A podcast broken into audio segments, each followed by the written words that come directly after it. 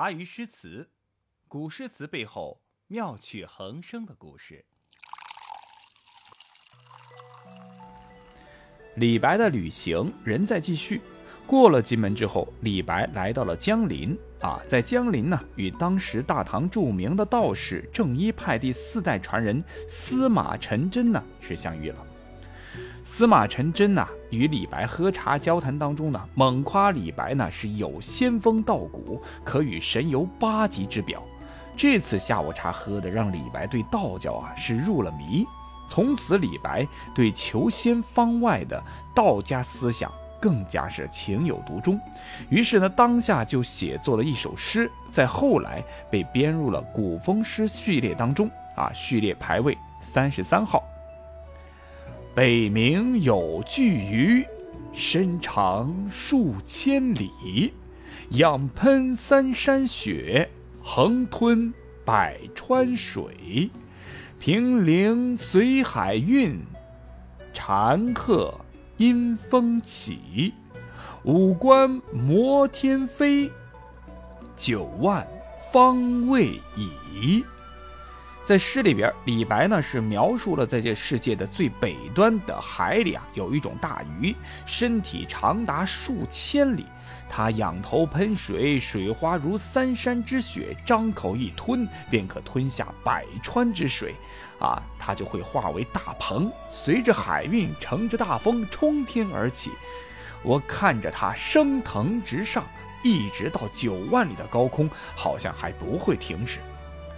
这样的道教求仙类的诗啊，李白其实还写了很多，在这里呢，我们就不一一的赘述了。李白呢，经武昌折返金门，看望病故的友人，然后再到达浔阳，也就是现今江西九江市。在这里啊，李白是游览了著名的旅游风景区庐山及庐山大瀑布。李白第一次见到如此雄伟震撼的风景。当下灵感爆棚，写下了我们从小就会背诵的名诗《望庐山瀑布》。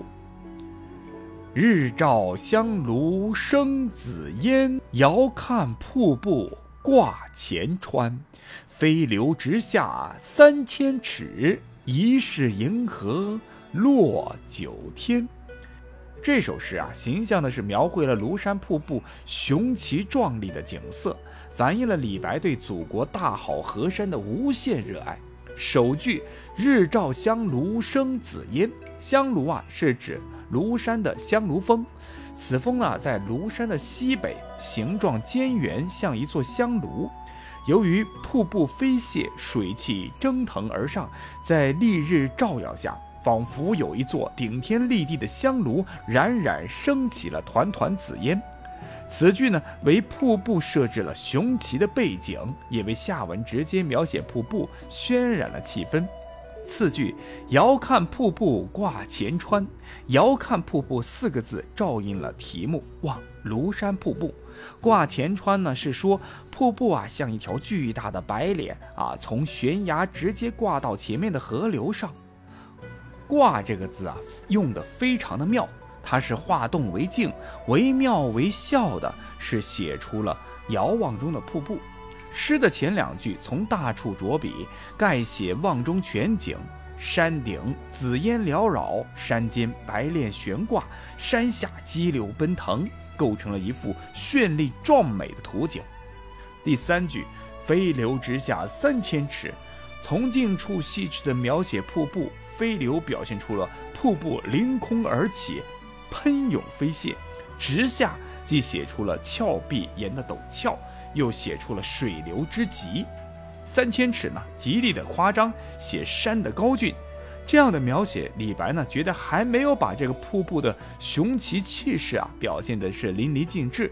于是呢，接着又写上了一句“疑是银河落九天”，说这飞流直下的瀑布啊，使人怀疑是银河从九天倾泻下来。一个“疑”用的是空灵活泼、若真若幻，引人遐想，增添了瀑布的神奇色彩。这首诗极其成功的是运用了比喻、夸张和想象，构思奇特，语言生动形象，明快的表现手法。苏东坡十分赞赏这首诗，说：“地浅银河一脉垂，古来唯有谪仙词。谪仙指的就是李白。望庐山瀑布的确是状物写景和抒情的范例。当然，也有人说啊，李白一生写了两次望庐山瀑布，第一次呢是二十几岁的时候，第二次是五十多岁隐居在这附近时候写的。我看了另外一首是一首五言古诗，个人觉得五言古诗的那一首呢，更像是人到中晚年的笔法。这首七言绝句的《望庐山瀑布》才是二十多岁初出茅庐、狂放不羁李太白的缩写。游览了庐山，李白呢继续往东走，经过天门山，也就是现在的安徽省当涂与和县的交界处，在这里，李白有感而发，又写了一首小诗，叫《望天门山》。天门中断楚江开。碧水东流至此回，两岸青山相对出，孤帆一片日边来。嘿，大家也很熟悉吧？啊，李白啊，一路游玩，一路写诗，兴致之余呢，佳作频出。这首诗啊，前两句用了铺树的方法，描写了天门山的雄奇壮观和江水浩荡奔流的气势。李白呀，不写博望。梁山两山隔江对峙，却说山势中断，从而形象的是写出了两山峭拔相对的险峻。楚江开不仅是点明了山与水的关系，而且描绘出了山势中断，江水至此浩荡而出的气势。碧字明写江水之色，暗写江水之深。回字描述江水奔腾回旋，便写出了天门山一带的山势走向。后两句描绘出了从两岸青山夹缝中望过去的远景，相对二字用的是相当的巧妙，使两岸青山呐具有了生命和感情。结尾的一句啊，更是神来之笔。一轮红日映在碧水青山白帆之上，使整个画面明丽光艳，层次分明。从而呢，祖国山川的雄伟壮丽画卷是徐徐的铺展开来。就这样，李白啊，一边游玩，一边作诗，一边发表，一边干谒，希望有人能够赏识。干谒到一个达官贵人能知心的待人，自己呢也能够借此平步青云啊。但遗憾，几次干谒后到会面都是找不到感觉，情投意合的工作，李白呢觉得很难找，啊，那就继续走吧。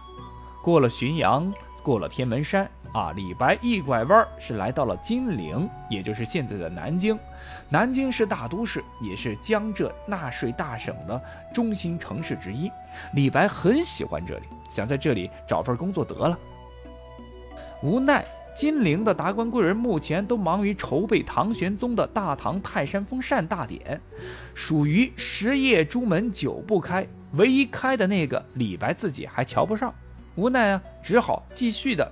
纵情山水，游览名胜，在这个过程当中呢，一日李白闲暇之余呢，坐在一间茶馆品茶，忽然看到店家的小儿和邻居家的小女儿在一旁玩耍嬉闹。李白瞧了半天，觉得很有意思，于是找店家老板借来了笔墨纸砚，顺手就写下了这首《长干行》：妾发初发额。折花门前剧，郎骑竹马来，绕床弄青梅。同居长干里，两小无嫌猜。十四为君妇，羞颜未尝开。低头向暗壁，千唤不一回。十五始展眉，愿同尘与灰。长存抱柱信，岂上望夫台。十六君远行。瞿塘滟玉堆，五月不可触，猿声天上哀。门前持行迹，依依生绿苔。苔深不能扫，落叶秋风早。八月蝴蝶来，双飞西园草。感此伤妾心，作愁红颜老。早晚下三巴。欲将书报家，相迎不道远，直至长风上。为什么叫长干行？那是因为长干指的是一个地名，也就是金陵城的南京。在这之前，乐府旧集里边有许多类似的诗歌，而这些诗歌内容都较为简单。而李白的《长干行》篇幅加长呢，内容也是比较丰富。这里呢，我们只用了其中的一首，因为这首诗名气更大。毕竟呢，它还引出了几个成语啊，一就一个就是啊青梅竹马，一个是两小无猜。在李白的笔下，他以一位居住在长干里的商妇自述的口气，叙述了他的爱情生活，倾吐了对于远方丈夫的殷切思念。他塑造了一个具有丰富深挚情感的少妇形象，具有动人的艺术力量。这首诗对商妇的各个生活阶段，通过生动具体的生活侧面的描绘，在读者面前展开了一幅幅鲜明生动的画面。李白通过运用形象进行典型的概括，开头的六句宛如一组民间孩童嬉戏的风情画卷；十四为君妇以下八句又通过心理描写生动细腻的是描绘了小新娘出嫁后的新婚生活。在接下来的诗句当中呢，更以浓重的笔墨描写了闺中少妇的离别情愁。诗情到此形成了一个鲜明的转折。门前持行记以下八句，通过节气变化和不同景物的描写，将一个思念远行丈夫的少妇形象鲜明地跃然于纸上。最后两句则透露出李白特有的浪漫主义色彩。这首诗啊，不少的细节描写出了很突出、富有这个艺术效果的一些画面，如“妾发初覆额”以下几句，写男女儿童天真无邪的游戏动作，活泼可爱。青梅竹马成为了至今仍在使用的成语，又如低头向岸壁千唤不一回，写女子初结婚时的羞怯，非常细腻真切。李白注意到表现女子不同心理阶段的一个变化，而没有做简单化的处理。再如“门前池行记，依依生绿苔。八月蝴蝶黄，双飞西园草。”通过具体的景物描写，展示了思妇内心世界深邃的感情生活，深刻且动人。不得不说，李白同学啊，真的是观察入微的同时，又是一个构思奇妙的天才。但是，就是像这样的天才。终究到目前为止，他还是无人问津、无人赏识。这对李白来说，真的是一段非常揪心的磨练与打击。